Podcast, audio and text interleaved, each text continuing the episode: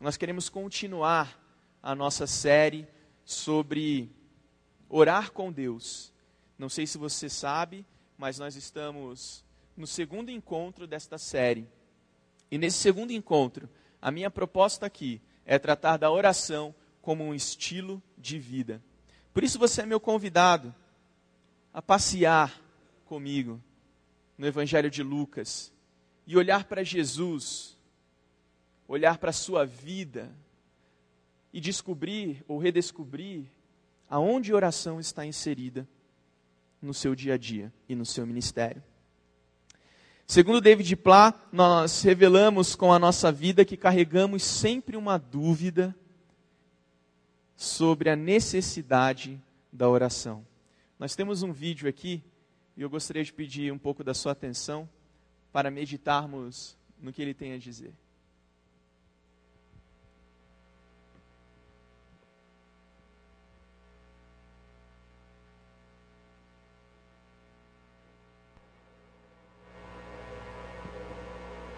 My name is Pai Patel.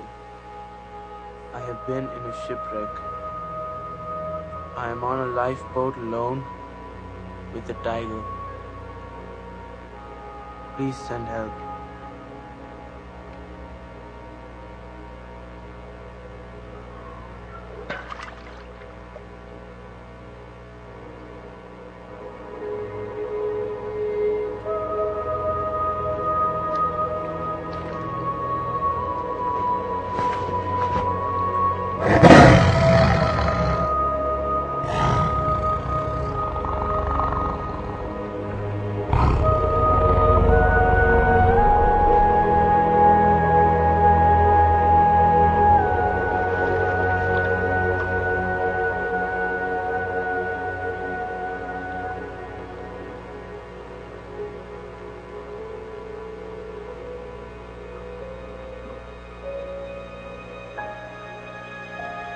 God, I give myself to you.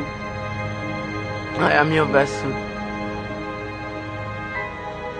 Whatever comes, I want to know. Show me.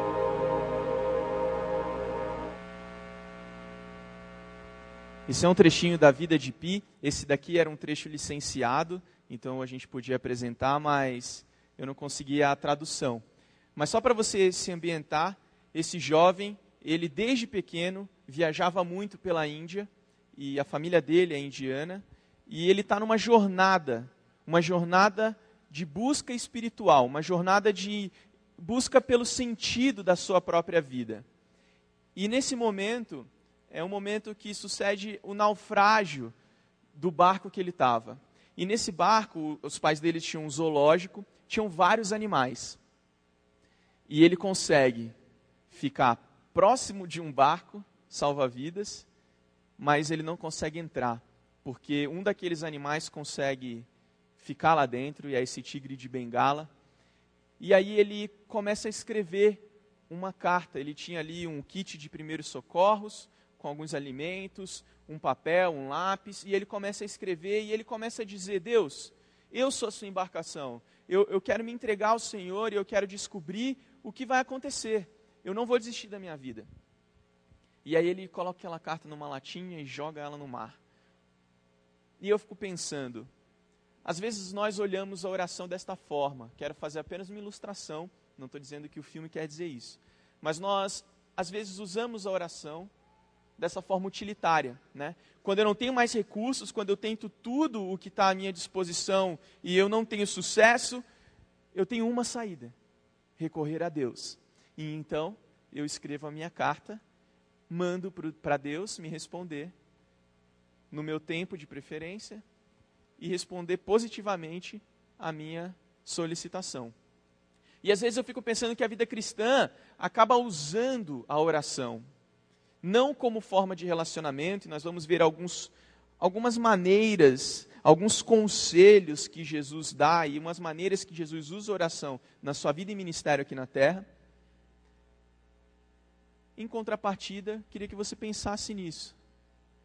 Será que eu estou usando a oração dessa forma utilitária ou eu estou usando a oração como forma de relacionamento, que é o que a gente vai entender aqui daqui a pouco?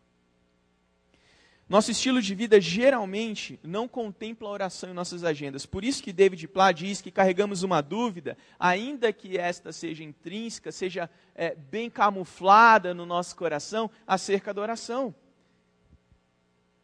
E aí nós acabamos usando a oração de uma forma mais conveniente do que de fato necessária. E nós vamos entender aqui nesta manhã que para a oração fazer parte de um estilo de vida, ela tem que ser necessária e não conveniente e não utilitária. Vejamos agora um pouquinho do estilo de Jesus. Eu falei que ia te convidar a passear em Lucas comigo, para entender um pouco do ministério dele. Você tem aí no seu esboço, você pode me acompanhar, e também na projeção. Capítulo 3, versículo 21 de Lucas. Eu separei aqui alguns capítulos e versos para nós olharmos como Jesus é, encarava né, a oração na sua vida e ministério. Capítulo 3, versículo 21. Quando todo o povo estava sendo batizado, também Jesus o foi. Mas olha o detalhe. E enquanto ele estava orando, o céu se abriu. Você tinha percebido isso? Jesus ele está orando antes do batismo. Por isso eu posso te falar que Jesus ora para iniciar o seu ministério. Os primeiros passos dele aqui na terra para cumprir a sua missão ela é dada através da oração.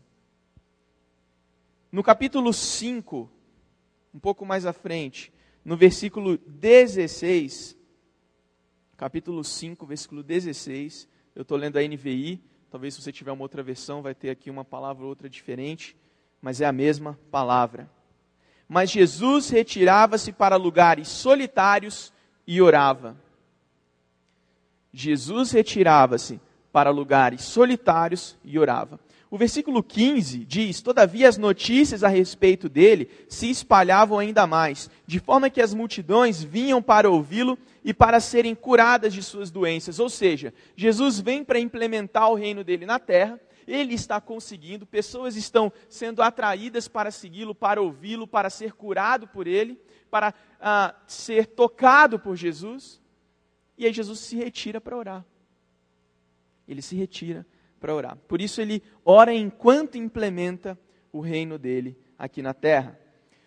No próximo capítulo, capítulo 6, versículo 12, está dizendo: Num daqueles dias, Jesus saiu para o monte a fim de orar e passou a noite orando a Deus. Ao amanhecer, sabe o que ele fez? Escolheu os doze.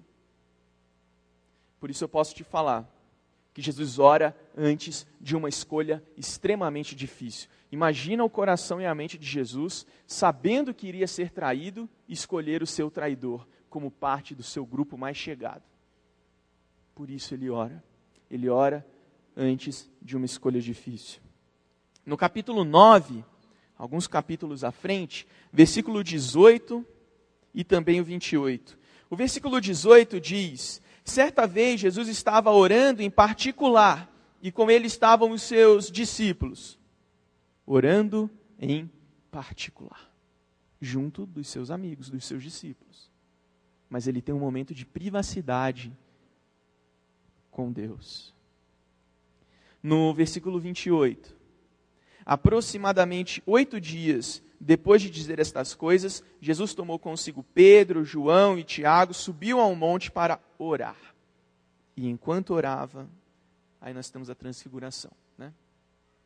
Jesus, ele, apesar de estar com os seus discípulos, com pessoas queridas ao seu redor, ele tem o seu momento de privacidade. Por isso subir o monte, por isso Jesus subia o monte tantas vezes. Não era, não era um sinal milagroso, não era um significado de recompensa, olha, o meu esforço até aqui, não. Não era o suor de Jesus que nos ensinava alguma coisa, mas sim o ambiente, um ambiente distante das multidões que estavam seguindo Jesus. Por isso ele vai ao monte. OK? Ele vai ao monte para ter esse tempo de solitude, ainda que com alguns poucos por perto.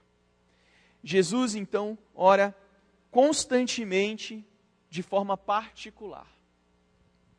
No capítulo 11, versículo 1, nós temos um outro texto que diz: Certo dia, Jesus estava orando em determinado lugar.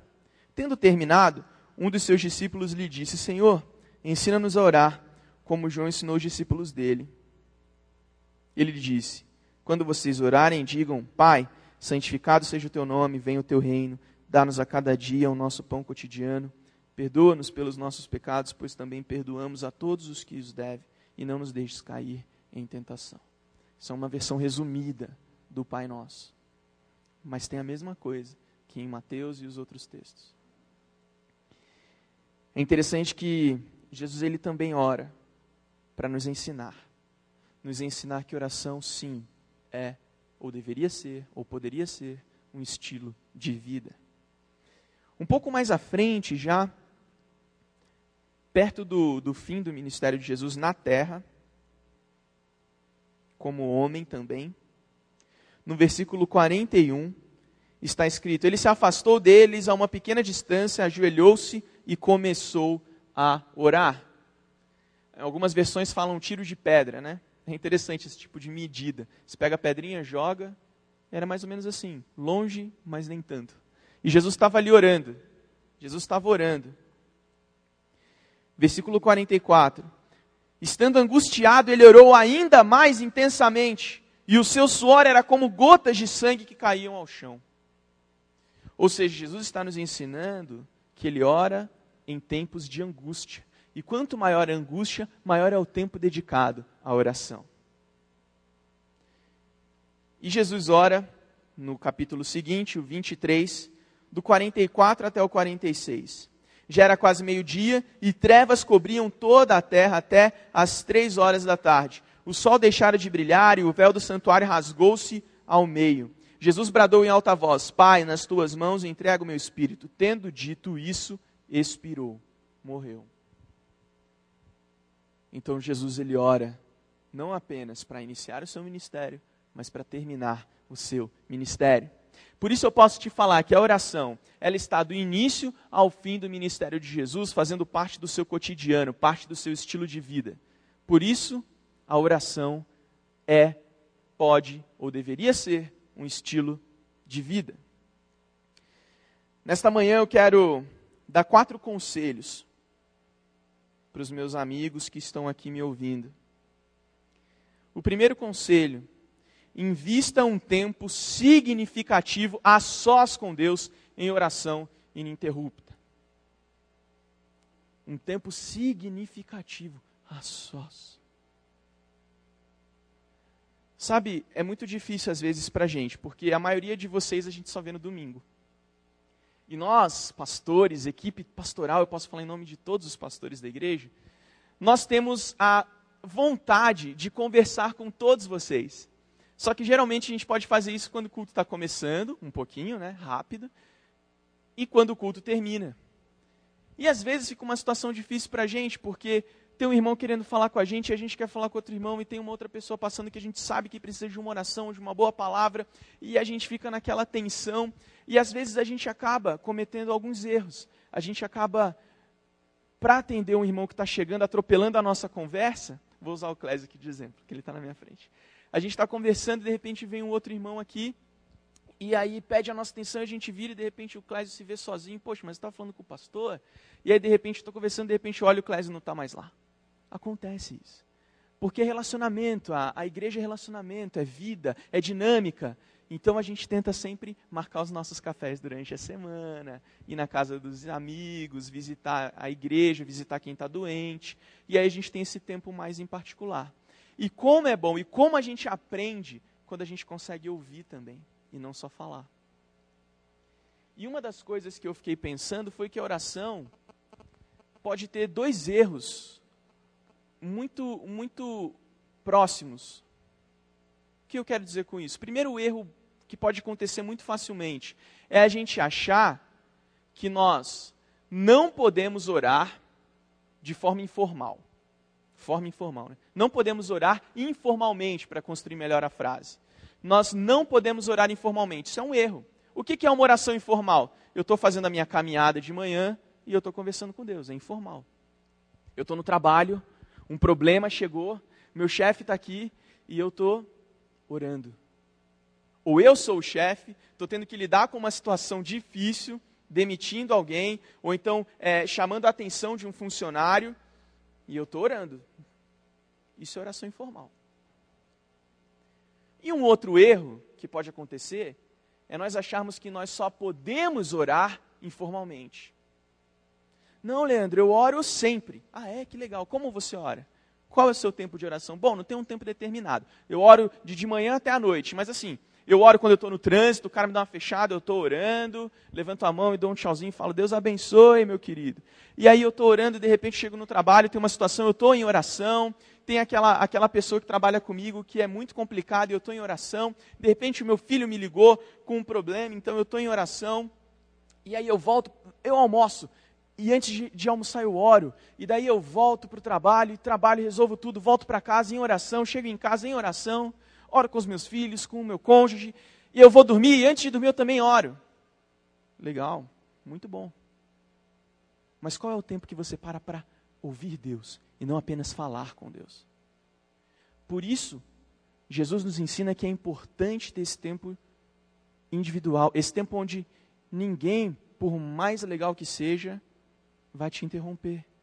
E você vai estar lá, em oração com Deus, o tempo que você achar necessário. Eu já fiquei um tempo orando e eu não falei nada. Não falei nada. Só fiquei orando no meu quarto.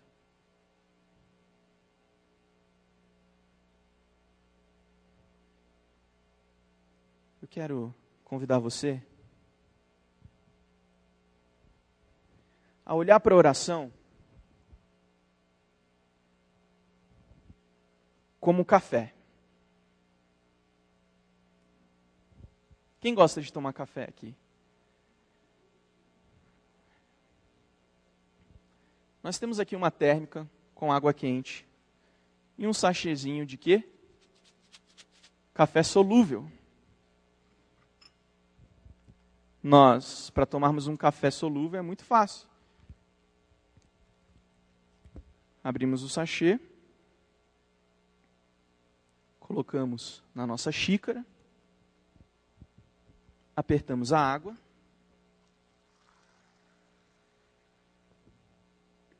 Dependendo do nosso gosto, colocamos açúcar, uma só, tá bom? Um sachêzinho de açúcar. Opa, sem deixar ele cair.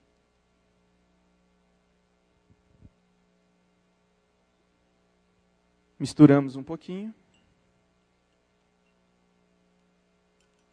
Está pronto. Um café, simples, fácil. É café ou não é café? É café. Bom, esse aqui eu ia até oferecer, mas como caiu o sachê, eu não vou oferecer não. Nós temos também. Ah, vai melhorando, né? Um expresso. Simples, fácil.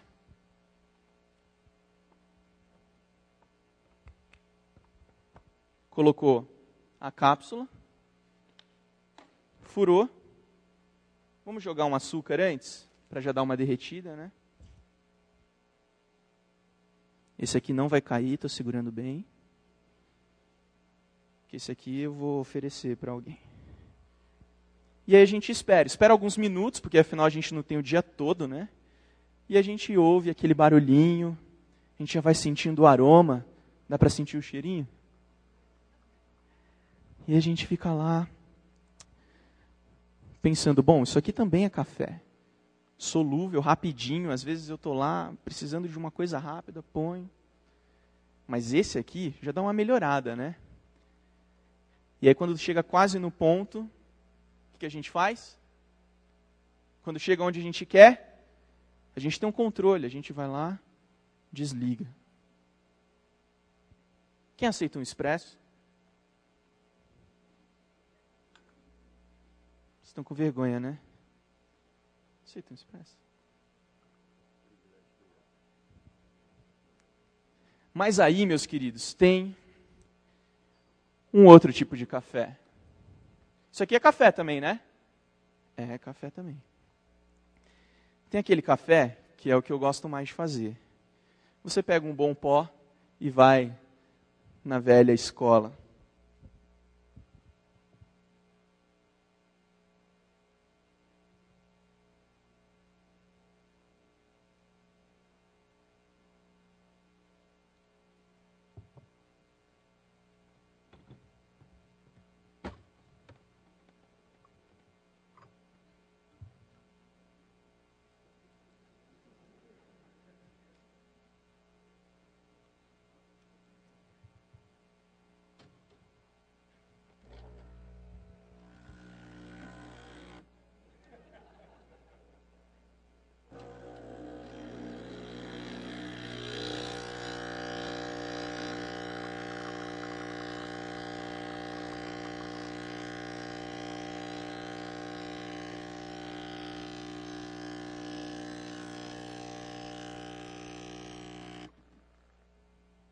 É café?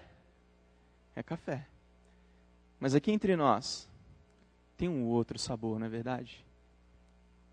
Mas antes, não posso deixar, é pecado deixar um cafezinho desse esfriando.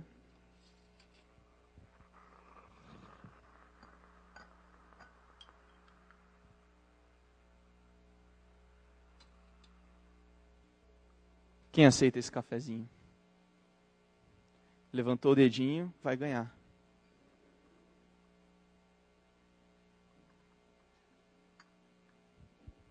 Tudo isso é café. Certo? Mas existe uma diferença nos tipos de café. Tem aquele, ó, e precisa ter. Precisa. O solúvel. Tem aquele outro café que sabe, um pouco mais rebuscado, tem um toquinho, sabe, aquele sachê gostoso, né? A famosa Dolce Gusto. É ótimo. Mas tem essa aqui, que é a velha, é um exemplo, né, meio humilde, mas de uma velha italiana. Que aí você vai lá, põe o seu pó, escolhe bem ele, se puder moe na hora o grão, aí você coloca e faz, perfeito. Tava bom os cafés? Continua sendo café. Orar de forma rápida, informal, é necessário, é importante, é café.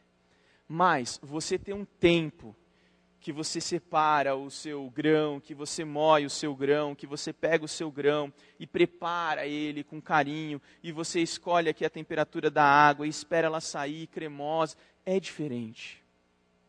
É café, mas é diferente independente dos nossos gostos, isso é apenas uma ilustração, só para você lembrar comigo de investir um tempo a sós em oração. Ore no seu dia a dia, ore na correria da sua agenda, mas também pare e invista um tempo de oração a sós para ouvir Deus.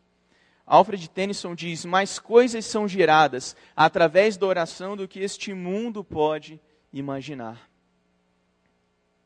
Fuja do padrão moderno que nos sugere, nos impele, nos move a orar sempre de forma informal. Informalmente. Fuja desse padrão. Segundo conselho, entenda que a oração se trata de um tempo de relacionamento com Deus e não um ritual de barganha. Qual foi o primeiro conselho que eu acabei de falar? Ore Hã? Investindo um tempo significativo com Deus. Né? Então vamos fazer o seguinte, antes da gente ficar nesse segundo ponto. Feche os teus olhos, baixe sua cabeça e ore suplicando pela sua vida. Ore neste momento por você, pedindo perdão pelos seus pecados, é, pedindo para Deus te inspirar. Ore pela sua vida. Não pense no seu cônjuge, não pense nos seus filhos, não pense em mais ninguém. Ore por você neste momento.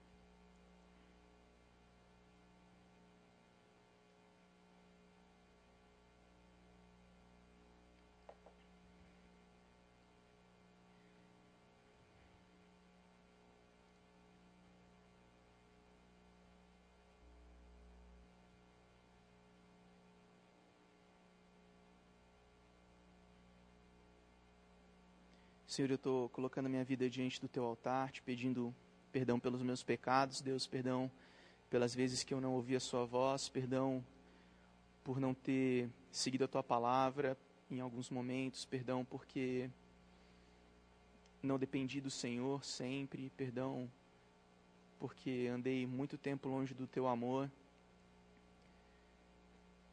E eu quero com isso pedir, Deus, que o Senhor esteja purificando a minha vida, para que eu possa ser usado como instrumento do Senhor para a honra e glória do Teu nome. Que o meu nome seja cada vez menor e o Seu cada vez maior em mim, a ponto de eu falar que Cristo vive através de mim. Essa é minha oração em nome de Jesus. Amém. Você estava orando por você, eu também estava aqui orando por mim. O segundo conselho, entenda que oração não se trata de um tempo de barganha, um tempo, sabe, onde você vai apresentar uma listinha, mas se trata de um tempo de relacionamento com Deus. É um tempo de relacionamento com Deus. James Houston, que é o autor do livro que nós estamos recomendando a leitura durante esta série, diz: A oração não será real se não partir do coração. Não adianta você vir aqui com palavras bonitas, com a Bíblia decorada e começar a orar em voz alta. Não, Deus não está preocupado com isso.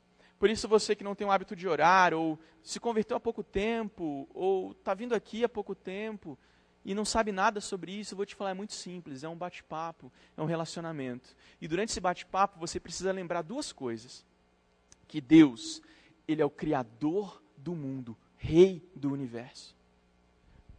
E em segundo lugar, você precisa lembrar que Ele deseja ser chamado de Pai, Papai, Paizinho. Com isso você vai lembrar que você precisa ter reverência na presença de Deus. E você pode ter intimidade na presença de Deus. Só isso, só isso. Seja você mesmo, use as suas palavras, use o seu jeito. Mas entenda que é relacionamento. Entenda que é relacionamento. Já que a oração não é real se não partir do coração, eu vou te pedir que você feche os teus olhos novamente e que você comece a pedir para Deus trabalhar no seu coração. Que você coloque aqui, como Paulo fala em Romanos, o seu coração na cruz, o seu coração no altar de Deus, como um sacrifício vivo, santo e agradável a Deus. Entregue, faça uma oração de entrega, entregue tudo. Tudo que está na tua cabeça. Entrega. Use esse tempo para entregar as coisas.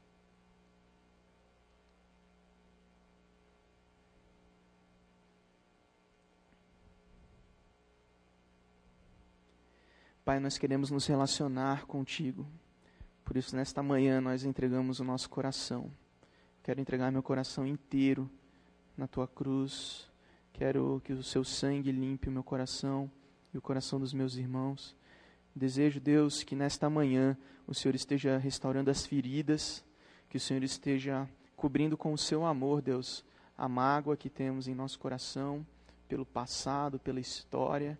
Que o Senhor esteja, Deus, é, nos aproximando de Ti nesta manhã. Que se alguém aqui, Deus, ainda não conhece o Senhor, que neste momento possa entregar o seu coração e a sua vida diante de Ti, confessando o Senhor como Senhor e Salvador, confessando o Senhor como o Deus das nossas vidas. Essa é a nossa oração, em nome de Jesus. Amém. A oração não será real se não partir do coração. Terceiro conselho: lembre-se que a oração ela tem petição, ok? Mas ela também caminha junto com a adoração, ela também caminha junto com intercessão, também caminha junto com a súplica. Por isso, você pode pedir, não tem problema nenhum, mas não faça de toda oração do seu dia momentos para você ficar pedindo e apresentando listas ao Senhor. Invista tempo de oração onde você vai pedir, mas você também vai confessar os seus pecados, vai suplicar pela sua vida, onde você vai também agradecer, louvar ao Senhor. São as disciplinas que nós trabalhamos aqui na nossa última série no final do ano passado. James Houston mais uma vez diz: Uma vez que tenhamos aprendido a nos humilhar em oração, naturalmente começaremos a pedir. Antes de pedir, redescubra a oração. A oração é muito mais do que isso. Quando nós olhamos o ministério de Jesus e os momentos que ele estava orando, nós não vemos ele pedindo, pedindo, pedindo. Nós vemos ele em oração. E oração é muito mais complexo que isso. Vamos fazer o seguinte: feche os teus olhos novamente. Agora faça uma oração diferente. Não peça nada, nem por você, nem por ninguém. Agradeça.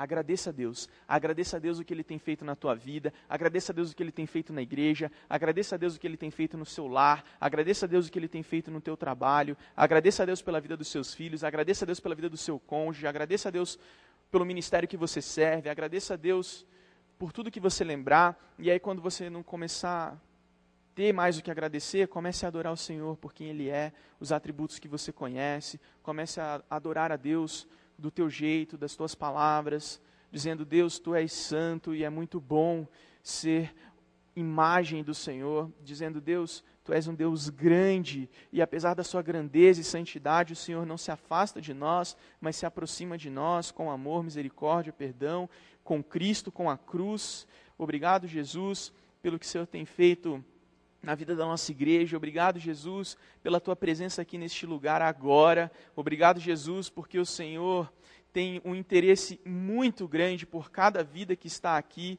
Obrigado, Jesus, porque o Senhor sabe o nome de cada um. Obrigado, Jesus, porque o Senhor sabe os detalhes da vida de cada um e o Senhor não está julgando as pessoas, o Senhor está amando antes de mais nada. Obrigado, Jesus, porque o Senhor pode salvar qualquer um de nós. Obrigado, Jesus, porque todos somos iguais, iguais aos seus olhos. Obrigado, Jesus, porque podemos de forma livre adorar o teu nome nesta manhã. Obrigado, Jesus, porque o Senhor tem nos sustentado. Obrigado, Jesus, porque o Senhor tem dado tudo o que precisamos e muito mais do que precisamos. Obrigado, Jesus, porque podemos encontrar no Senhor a satisfação das nossas almas.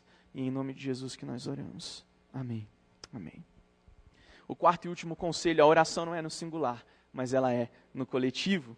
Não há nada que nos faça amar tanto o homem quanto orar por ele. Não há nada que nos faça amar tanto um homem quanto orar por ele. William Law. Por isso Jesus nos fala orar pelos inimigos. Ele está falando para a gente amar os inimigos. Por isso Jesus nos move a uma vida de oração como estilo de vida, porque isso vai implicar em amor. E amando, nós vamos revelar Jesus. Interessante isso. Você consegue orar agora pelas famílias? As famílias brasileiras, as famílias que algumas estão inteiras fazendo a festa da carne, algumas estão sofrendo porque os filhos viajaram e estão preocupados. Orar pelos jovens da nossa igreja que estão no acampamento de carnaval neste exato momento. O pastor Sidney está lá, o pastor Fernando, o Guilherme. Nós temos grande parte da nossa equipe lá cuidando deles. E você consegue fazer essa oração por eles? É a, a, nossa intercessão. Interceder é você se colocar no lugar de alguém e pedir talvez o que a pessoa não está pedindo. Feche seus olhos brevemente e ore. Ore pelas famílias brasileiras. Ore pelo próximo. Ore pelos jovens. Senhor, estamos juntos aqui fazendo uma oração que não tem nada do singular, mas tudo do coletivo. Queremos, como igreja, com várias vozes, apresentar as famílias brasileiras no teu altar. Que o Senhor esteja com cada família que está celebrando ou sofrendo agora. E que o Senhor possa mostrar de alguma forma o seu amor pela vida delas. Oramos, Deus, intercedendo por cada pessoa que está celebrando o carnaval. Que elas possam em algum momento da festa da carne encontrar com o Espírito Santo. Obrigado, Deus, porque podemos ter vários jovens da nossa igreja no acampamento de carnaval, buscando o Senhor, querendo fazer diferença nesse mundo para honra e glória do Senhor. Por isso, pedimos pela vida deles, por aquele tempo, que seja um tempo abençoador. Que possamos, quando chegar lá amanhã, ver, Deus, o teu agir de uma forma sobrenatural. Essa é a nossa oração em nome de Jesus. Amém. Amém. Oração é feita no coletivo. E para a gente encerrar, eu coloquei no seu esboço a oração do Pai Nosso. E eu peguei a oração que está aqui escrita em Lucas. Essa oração ela é é muito inteligente. Quando Jesus nos ensina a orar, ele resume o significado da oração. E o texto que eu transcrevi aqui é de Mateus, mas os versículos que eu estou colocando ao lado é de Lucas, e você vai entender o porquê. Pai nosso que estás no céu, santificado seja o teu nome, venha o teu reino, seja feita a tua vontade, assim na terra como no céu. Dá-nos hoje o pão de cada dia, perdoa as nossas dívidas, assim como perdoamos os nossos devedores. E não nos deixes cair em tentação, mas livra-nos do mal, porque teu é o reino, o poder e a glória para sempre. Amém?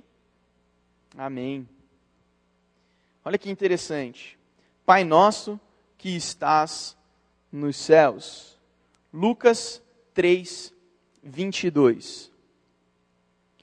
E o Espírito Santo desceu sobre ele em forma corpórea como pomba. Então veio do céu uma voz. Jesus quando ele estava orando e foi batizado, no início do seu ministério, está mostrando aqui que o nosso Pai está nos céus. Lucas 3, versículo 22. Santificado seja o teu nome, venha o teu reino. Lucas 6, versículo 12. Num da, daqueles dias, Jesus saiu para o monte a fim de orar e passou a noite orando a Deus. Ele passou a noite orando a Deus. Santificado seja o teu nome. Seja feita a tua vontade. A gente já chega lá. Seja feita a tua vontade assim na terra como no céu. Lucas 22, versículo 42. Lucas 22, versículo 42. Pai, se queres, afasta de mim este cálice, contudo, não seja feita a minha vontade, mas a tua. Seja feita a tua vontade, assim na terra como no céu. Lucas 22, agora versículo 19, um pouquinho mais atrás.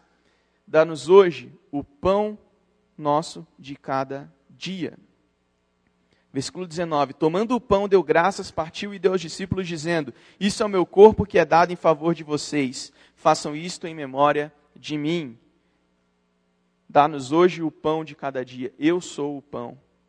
Perdoa as nossas dívidas, assim como perdoamos os nossos devedores. Lucas 23, versículo 34. Jesus disse: Pai, perdoa-lhes, pois não sabem o que estão fazendo. Perdoa as nossas dívidas, assim como perdoamos os nossos devedores. Lucas 23, agora versículo 46.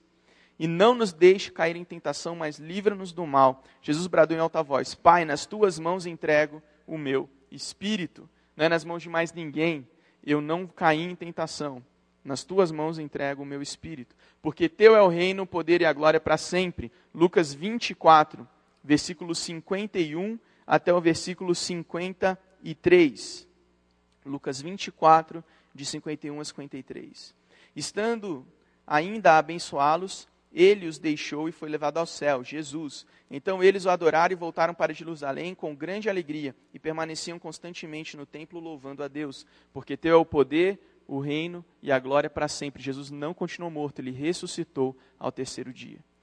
Por isso, amigos, no início eu passei em Lucas dizendo que oração é um estilo de vida. E eu termino em Lucas, termino no Pai Nosso, dizendo que Jesus viveu o que ele falou. Por isso, ele pode nos ensinar que oração é um estilo de vida.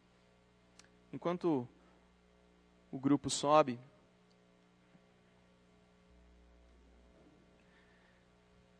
eu quero agradecer a Deus por esse tempo, agradecer o tempo que tivemos juntos em oração. Hoje nós oramos muito, porque oração não se trata apenas de teoria, mas de prática. Vida é prática. Por isso eu não podia ficar aqui falando de oração se a gente não orasse junto e redescobrisse oração ou redescobrisse jeitos de colocar o nosso coração na presença do Senhor, diante do Senhor. Eu agradeço a Deus por esse tempo e agradeço a Deus pela sua vida. Espero que você tenha sido tão abençoado quanto eu com o aprendizado sobre esta mensagem. Senhor, te agradecemos, Deus, porque o Senhor é um Deus maravilhoso, o Senhor é um Deus cheio de amor, o Senhor é um Deus que se entregou em nosso lugar. Por isso, nesta manhã, nós podemos nos relacionar com o Deus vivo, nós podemos nos entregar ao Deus vivo, ao Deus que deixou aquela cruz manchada, mas vazia, ao Deus que derramou seu sangue pelos nossos pecados para cobrir as nossas dívidas, mas o Deus que permanece vivo e nos aguarda para viver a eternidade ao seu lado. Por isso, Jesus Cristo, te agradecemos. Por isso, Espírito Santo, te agradecemos por ministrar a palavra de Deus em nossas vidas. E, Pai, te agradecemos porque tu és um Deus maravilhoso e nós não conseguimos descrever tudo que o Senhor é. Por isso, queremos nos render e te adorar. Por isso, queremos nos render e suplicar. Por isso, queremos nos render e descobrir e redescobrir a oração como relacionamento contigo, como um bom café, que nós possamos apreciar o tempo juntos, que nós possamos querer estar junto de ti para ouvir a sua voz. Que a graça de Deus Pai, que o amor de Jesus Cristo e a consolação do Santo Espírito de Deus estejam conosco hoje até o fim dos nossos dias. E em nome de Jesus que nós oramos. Amém. Amém.